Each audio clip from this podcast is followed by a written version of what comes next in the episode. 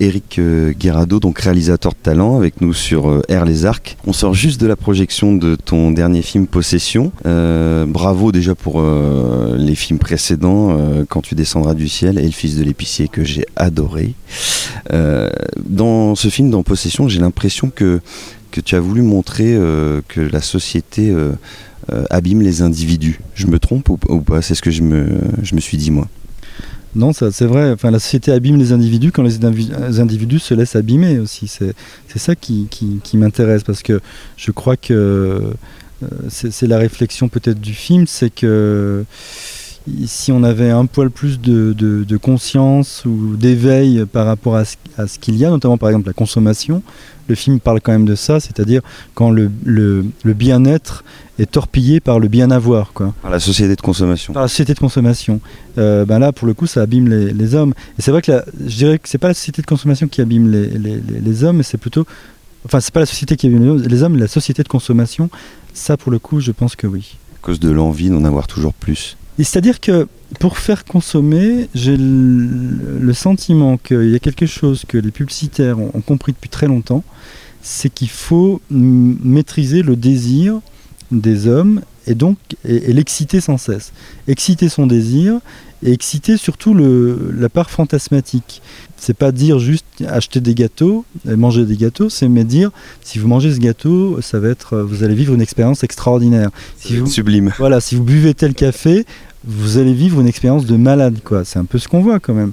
On nous vend du café, des bagnoles, qui ne sont que du café avec des bagnoles, mais à chaque fois on nous fait croire qu'on va faire un trip euh, extraordinaire. Alors moi je le dis en souriant parce que ça me fait toujours sourire, mais malgré tout, dans l'inconscient collectif, quand des publicités utilisent des mots comme illimité, on n'a jamais autant entendu parler du, enfin, euh, écouter le mot illimité depuis depuis cinq ans, depuis qu'il y, a, depuis qu'il y, a les portables, et on nous vend l'illimité partout parce que quelque part, le désir le plus inconscient de la nature humaine, c'est peut-être d'être illimité en général. Immortel. Immortel. Jusqu'au bout. Que tout soit illimité. Plus de bout. Plaisir illimité. Euh, que voilà, que, que tout ce que j'ai, ça soit en illimité. Euh, on nous vend de l'illusion, mais comme nous on est, on est, très faible, on est paresseux, on prend pas assez de temps de réfléchir et on, et on prend l'illusion comme ça, euh, comme, comme si on était sous un tonneau à, se laisser couler du vin dans la bouche.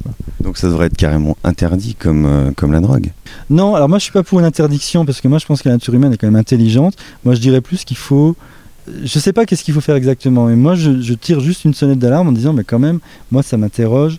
Euh, que dans une société qui est de plus en plus endettée, où les gens sont de plus en plus endettés, qu'on les pousse quand même encore et encore à la consommation. Donc la sonnette d'alarme, on la sent bien dans ton film, et qu'est-ce que tu souhaiterais que le, spectateur euh, se dise justement en sortant de la salle?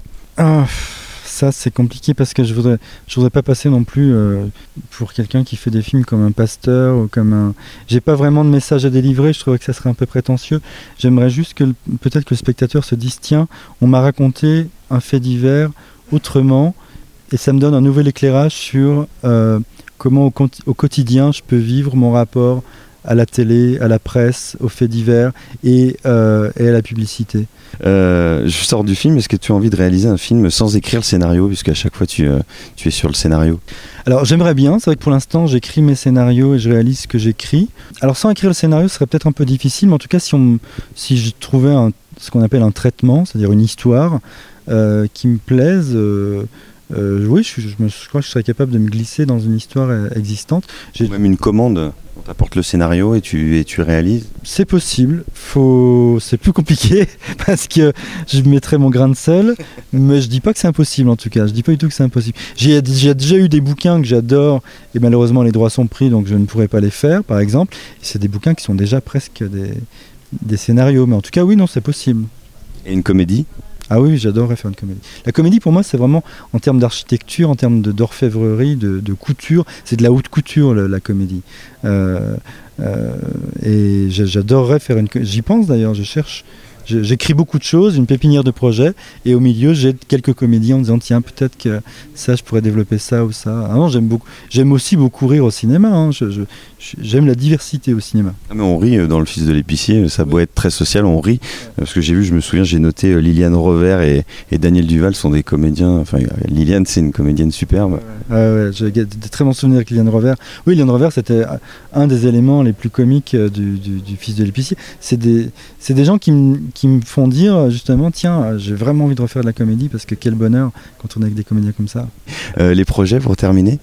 Bah Là, je suis beaucoup en écriture en fait. Je sais pas, la période est un petit peu étrange. Je suis plutôt dans une période voilà, d'écriture. Je ne sais pas encore exactement quels seront les prochains projets, euh, mais les choses vont, vont, arriver là, doucement. En tout cas, le, le projet le plus crucial, là, c'est de sortir Possession, qui sortira début mars.